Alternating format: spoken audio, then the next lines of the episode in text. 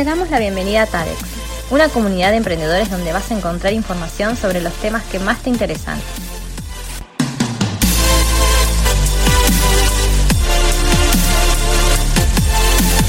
Escucha nuestro nuevo podcast y no dejes de seguirnos en nuestras redes. buenas, buenas, bienvenidos a un nuevo episodio del podcast Aprendiendo con TADEX. Hoy tenemos unos cuantos temitas interesantes para charlar, así que le vamos a dar la palabra a Tati que está conmigo. Hola Tati. Hola Boni, ¿cómo estás? Buenas tardes, ¿cómo están todos? Bienvenidos a este nuevo podcast. No sabes el tema interesante que te traigo para hablar hoy. Ya quiero escuchar, a ver. Tengo una pregunta primero para arrancar. ¿Cuántas horas trabajas a la semana? Uf, depende en qué trabajo, pero yo creo que, a ver, si, duermo, primero que no duermo ocho horas por día, ¿no? Pero ponerle que duerma seis o siete, sí, sí, si tengo una buena noche, digamos. Este, y yo creo que el resto de las horas trabajo. Así que hay muchas. Bueno, yo, yo así haciendo como un cálculo aproximado, suponte que trabajamos 45 horas promedio en un trabajo en relación de dependencia, que es lo que debe trabajar cualquier persona, entre 45 y 50 horas, por si algún día te quedas trabajando hasta más tarde. Si sumas algún laburo extra, no sé, ponele que llegas a 55, 60 horas eh, a la semana, ¿vos crees que en 20 horas semanales podrías llegar a hacer el mismo trabajo que haces en estas 45, 50 horas? Em, yo creo que se puede lograr con ayuda de, bueno, obviamente con trabajo enfocado, con técnicas de productividad que, hay muchas y que vamos a ir hablando, y con eh, ayuda de la tecnología también, ¿no? Con algunas cosas que se automaticen y eso sí. Sí, yo creo que se puede lograr y es mi objetivo también. Bueno, sabés que se hizo un estudio en Europa, en muchas empresas, en base a muchas empresas internacionales, que justamente plantean esta alternativa, ¿no? El eh, llevar la jornada laboral, esta full time, de un periodo de 8 o 9 horas a una jornada de 4 horas diarias. ¿No? Entonces estás eh, llevando una reducción de menos de la mitad de lo que actualmente trabajan las personas. Entonces, eh, más que nada, quería, me interesa tu opinión y también me interesa la opinión de las personas que nos estén escuchando, ¿no? Eh, si consideran que en, esta, en este poco tiempo, en esta jornada reducida, la capacidad que ya muchas empresas lo están implementando, si consideran que son capaces o si se consideran más productivos haciendo la misma cantidad de trabajo en menos tiempo, ¿por qué? no sé, por ejemplo, eh, si a vos te llama tu empleador, ¿no? Más allá de los emprendimientos que podamos tener, que cuando es tu emprendimiento no, no más horas, porque la realidad es que siempre tenés cosas para hacer. Pero en tu trabajo, relación de dependencia. Em, si te dicen, bueno, a partir de la semana que viene vas a trabajar la mitad de las horas. En ese tiempo, ¿vos consideras que vas a poder hacer menos, menos cosas o que vas a poder llegar a hacer lo mismo, pero de una manera más eficiente sabiendo que el tiempo que tenés es reducido? Se me disparan un montón de cosas ahí. ¿eh? Primero creo que. No, sí, sí, porque primero me reinteresa el tema. De hecho, para mí es uno de los objetivos que tenemos todos en algún punto, trabajar menos horas por día y menos horas por semana. Eh, yo creo que hay muchos puntos porque, a ver, por ejemplo, yo creo que hay un montón de cosas que puedo hacer en menos tiempo, pero ya hoy mismo, yo creo que si hoy quisiera, eh, digamos, trabajar más enfocado y realizar las cosas que realmente importan, porque también considero que muchas tareas que son más de, rutinas o de cosas burocráticas que tenemos y que no son necesarias. Entonces, eh, se puede, digamos, eficientizar, si querés, de alguna manera. Eh, y por supuesto, también está la carga horaria de reuniones, que ya con todo el respeto del mundo parecen soberanamente al pedo, lo voy a decir así directamente. Entonces, eliminando reuniones improductivas, que llevan horas, porque vos de repente capaz que por día estás reunido un par de horas, tranquilamente podríamos trabajar cinco horas por día. Tranquilamente yo creo que se podría lograr y, aparte otra cosa, perdón que sigo y alargo la, la charla, em, de hecho después voy a ver si las puedo recomendar, hay una charla TED en inglés, pero YouTube tiene el subtítulo, que habla de eh, el trabajo sucede cuando no estás trabajando. ¿no?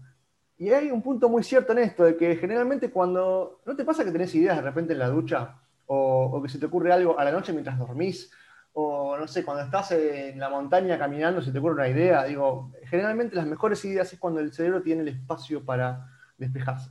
¿no? Las mejores cosas, somos más productivos en esos momentos.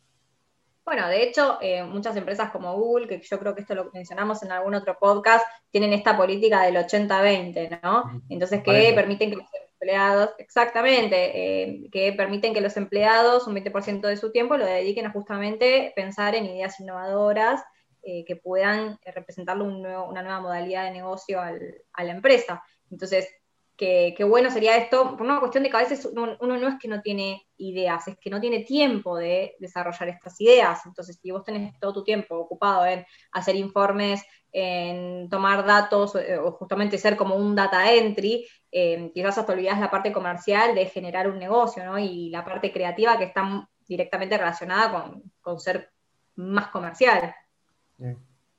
Y aparte mismo, bueno, los dos hemos trabajado mucho de comerciales, eh, tenés una cantidad de trabajo operativo como comercial que es, eh, que es incomprensible, ¿no? Digo, si soy comercial, soy comercial. Tengo una relación con los clientes, voy a visitar a los clientes, consigo nuevas ventas o lo que sea. Y terminás después llenando un montón de papeles o cosas, ni siquiera papeles, cosas en la computadora, lo que sea, que son súper operativas. No estoy diciendo que esté mal hacerlas, lo que estoy diciendo es que hay algo ahí que no, que no genera esa eficiencia en el perfil de la persona que es comercial, digamos, ¿no? Lo mismo debe pasar con la gente de back office que tiene que atender al cliente cuando no debería, o sea, también hay, hay un montón de cosas. Pero creo que hay eh, procesos que no son del todo claros a veces y que hacen que la gente trabaje el doble por lo mismo. Hay muchos temas ahí para, ver. Sí, tenés, tenés carga operativa innecesaria en, en todo trabajo, es así. Eh, hay que buscar la forma de poder optimizar el tiempo del empleado dentro de la empresa para poder eh, llegar a esa, a esa, excelencia de productividad. Eh, mismo esta flexibilidad que algunas empresas ofrecen y otras no, eh, le permite a la persona, quizás, que hoy en día sabemos que, no sé, el 80% de las personas son emprendedores, entonces no solamente tienen su trabajo, sino que también por fuera tienen algún pequeño emprendimiento, lo que fuera, no sé, por ejemplo, vos con los servicios de marketing, nosotros con lo de la academia, eh, hay personas que, bueno, hay muchos que hacen cerveza artesanal, personas que tienen sus bares, personas que tienen sus kioscos, personas que, son contadores y que atienden sus clientes. Entonces, infinidad de emprendimientos que no necesariamente tiene que ser un local a la calle. Actualmente, solo 23 de cada 100 empresas ofrecen esta flexibilidad al, em, empleado. Yo creo que hay un tema cultural. Eh, primero hay que ver un tema cultural de. Bueno, a ver, primero, eh, el 2020 creo que desmitificó un montón de, justamente de temas culturales que teníamos insertados en la cabeza en las empresas y los empleados mismos de, no, desde casa no sos productivo, desde casa vas a boludear y vas a trabajar menos. Se ha demostrado ya, que es bastante obvio, que en casa trabajamos incluso más y somos más productivos. Pero también hay otro tema que tenemos que tocar y que vale la pena para el futuro, que es el tiempo de calidad. El hecho de que yo pueda trabajar menos horas requiere, me da la posibilidad de tener más tiempo de calidad con mi familia, con mis amigos, con mi perro, conmigo mismo, eh, de mejorar mi calidad de vida en cuanto a poder salir a hacer deporte o lo que sea. Hay un montón de cosas que eso me parece que debería influir más de lo que influye. Sí, que quizás, no sé, los 45 minutos del almuerzo o la hora del almuerzo, en vez de estar sentado en una cocina comiendo, puedas, no sé, salir a caminar o aprovecharlo para hacer algo de ejercicio y después seguir, seguir trabajando. Entonces es como que estás optimizando tu tiempo y a, tu vez estás cuidando tu salud, lo cual es muy importante. Claro, salud tanto física como mental aparte, ¿no? Porque es muy importante.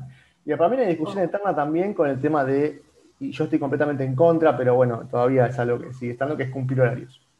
Si yo, porque cada persona es productiva en un horario diferente o en un momento diferente del día o de la semana, si yo cumplo el objetivo, si el trabajo está hecho cuando lo necesitas, porque vos puedes poner un deadline, digamos, una fecha límite para entregar un informe o lo que sea, si está cuando tiene que estar, ¿cuál es el problema que yo trabaje a las 3 de la mañana o a las 3 de la tarde?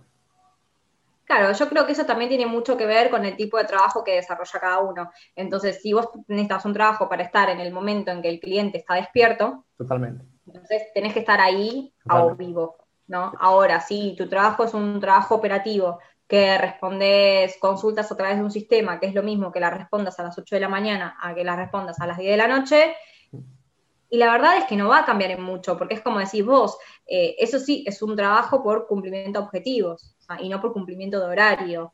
Eh, esto lo nombramos en uno de nuestros primeros digamos, permanencia no es eficiencia. Entonces, volvemos a esta misma frase, permanencia no es eficiencia y cada vez más empleadores se están dando cuenta. Si bien al principio muchos se, mostraban reticentes, no solamente por la empresa, sino hasta, bien, hasta mismo los propios jefes, que no son dueños de las empresas, pero que tienen puesta la camiseta y se piensan que porque trabajas en tu casa, estás tomando un café con leche, eh, mojando los pies en la pileta o en pantuflas, mirando la novela. Y la realidad es que quizás vos te levantaste dos horas antes y estás laburando hasta el triple de lo que laburarías en tu lugar físico de trabajo. Pero esas son cuestiones que es imposible no pensarlas, porque es como decís vos, son paradigmas y son cuestiones culturales que no teníamos incorporadas y que las estamos incorporando ahora. Entonces, de la manera que las personas fueron demostrando que pueden llegar a ser igual o más eh, eficientes y productivas desde sus hogares, eh, es la forma de poder lograr que el teletrabajo o el home office esté cada vez más aceptado eh, sin tener que llegar a un punto de discusión. Totalmente, fue un, un avance forzado, pero sirvió para que se entiendan un montón de cosas. Para mí también el tema de esto, esto de ponerse la camiseta, que es una, una tradición ya muy, más que nada en, en los viejos gerentes, por así decirlo, el tema de ponerse la camiseta de la empresa. Yo creo, y voy a ser un poco tajante ahí, para que el empleado se ponga la camiseta de la empresa, la empresa tiene que ponerse la camiseta del empleado. Primero, si es como esto de cuando terminan los partidos que se, viste, los jugadores se cambian las camisetas, bueno, es, es un poco así, digamos. Si como empresa no, no te preocupas por el empleado y haces notar que es un simple número, que es algo antiguo, digamos, y que hoy ya por suerte está cambiando, es muy poco probable que el empleado se ponga la camiseta de la empresa. Y eso también hace notar que eh, las personas que han logrado trabajar desde su casa, flexibilizar sus horarios, tener mejor calidad de vida, se muestran más comprometidos con su trabajo. Totalmente. Eso, en la nota que comentábamos está, este, que, esta flexibilidad ha demostrado eh, ser mejor para incentivar el compromiso de los empleados. ¿Por qué? Porque tienen una mejor calidad de vida, porque no solamente por trabajar en la casa, sino por administrar sus horarios, por tener una mejor calidad de vida, por trabajar más cómodos, o todo lo que quieran. Eso demuestra que la gente se compromete más. Si yo trabajo más cómodo, me comprometo más. Sí, totalmente. Bueno, eh, esto no sé si lo habíamos mencionado, pero para las personas que nos están escuchando, eh, esto es una nota que salió en Improfesional eh, el día de ayer, primero de mayo.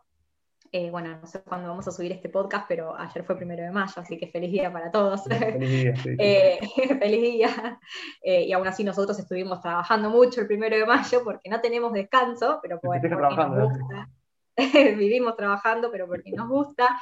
Eh, y sí, una de las cosas que comentaba es eso, ¿no? De cómo, eh, a ver, a nivel eh, personal, cuáles son las cuestiones que uno valora del home office. Primero es la reducción de costos en viaje, reducción de, costos de transporte que muchos dicen que tienen una mejor concentración. Hay ciertos trabajos que requieren estar concentrados, de análisis, del desarrollo de informes, eh, y, hay personas que quizás en la tranquilidad de su casa pueden lograrlo eh, de, una, de una manera mucho mayor. Una cuestión de que vos estás en la oficina, suenan teléfonos, la gente habla, eh, pasa que, no sé, quizás tenés tres compañeros escuchando tres músicas o tres radios diferentes, te llaman de acá, te llaman de allá, entonces no puedes lograr ese nivel de concentración que ciertas tareas requieren, entonces en tu casa podés como armarte el clima y quizás tenés tu lugar de trabajo para poder quizás terminar en uno o dos días el trabajo que en la oficina te puede llevar un mes. Eh, y, en el último, el último punto es lo que nombrás vos, el mayor compromiso de las personas que se ha demostrado. Es decir, bueno, vos me estás dando esta oportunidad de que yo pueda trabajar desde mi casa, entonces yo la, valoro de esta forma. Es que yo creo que la gente puede valorar mucho más que de repente, eh, a ver, si bien, obviamente depende del trabajo y depende de la gente, porque hay gente que capaz que se iba, cuando trabajaba en oficina, se iba al mediodía al gimnasio, lo que sea.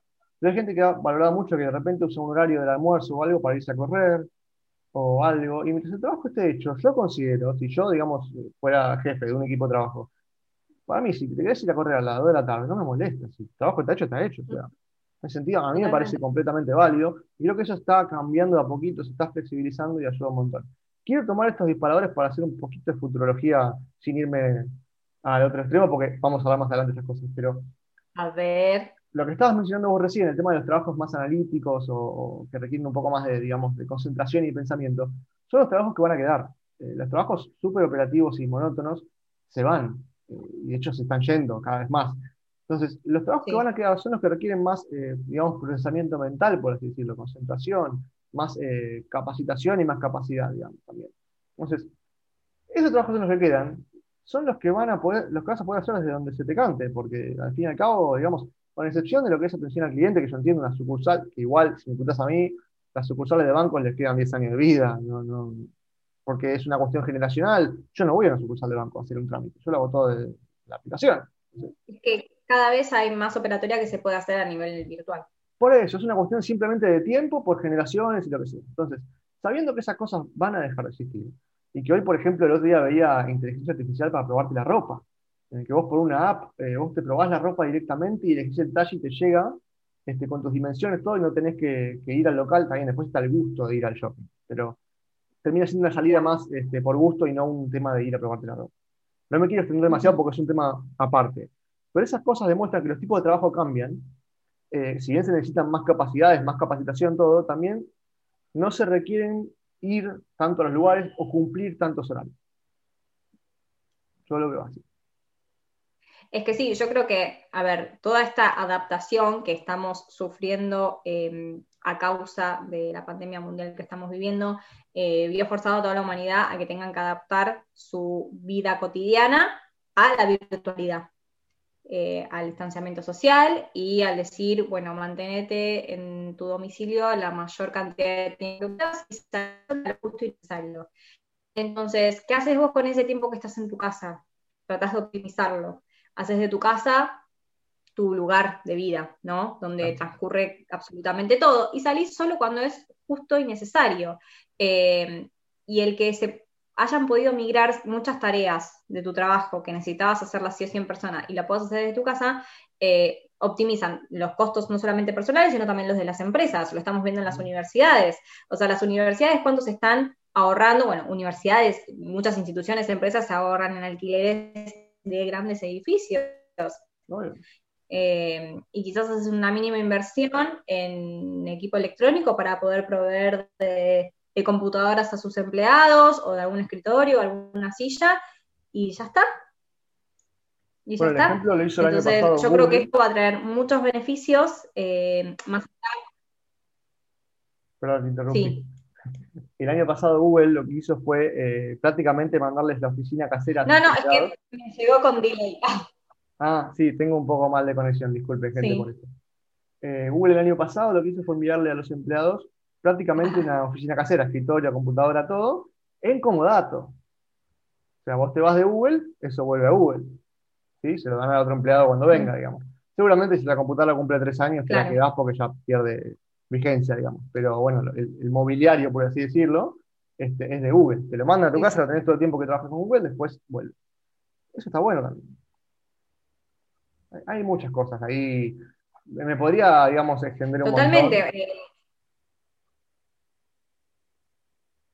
Acá en Argentina, eh, yo ese caso lo escuché, no sé las empresas si lo están haciendo, pero sí lo escuché en un par de universidades que han, han provisto a los profesores de todos los materiales que necesitaban eh, y les dijeron que tiene lugar en su casa, les mandamos el pizarrón, les mandamos el escritorio, les mandamos todo lo que necesiten para poder dar clases virtuales. Eh, lo cual está bueno. Si vos tenés el espacio para poder hacerte tu, tu, oficina y que sea tu lugar, ya sabes que ese es tu lugar de trabajo, ¿no?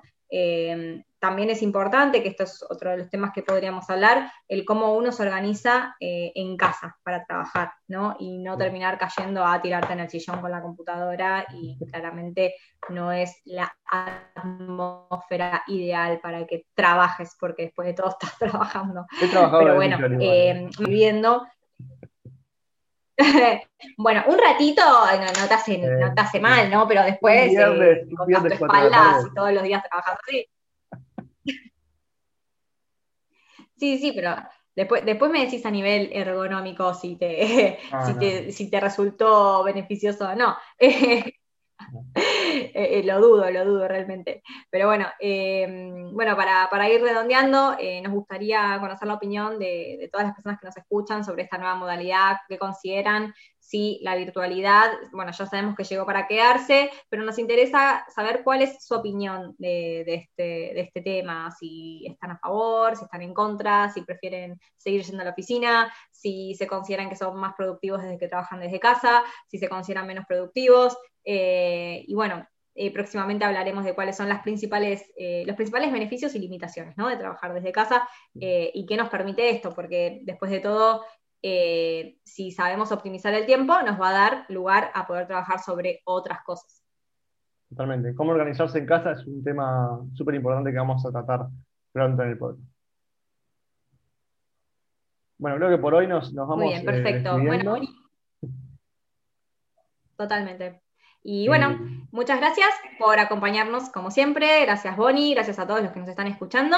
Y nos vemos en el próximo episodio de Aprendiendo con TADEX. Chao, chao.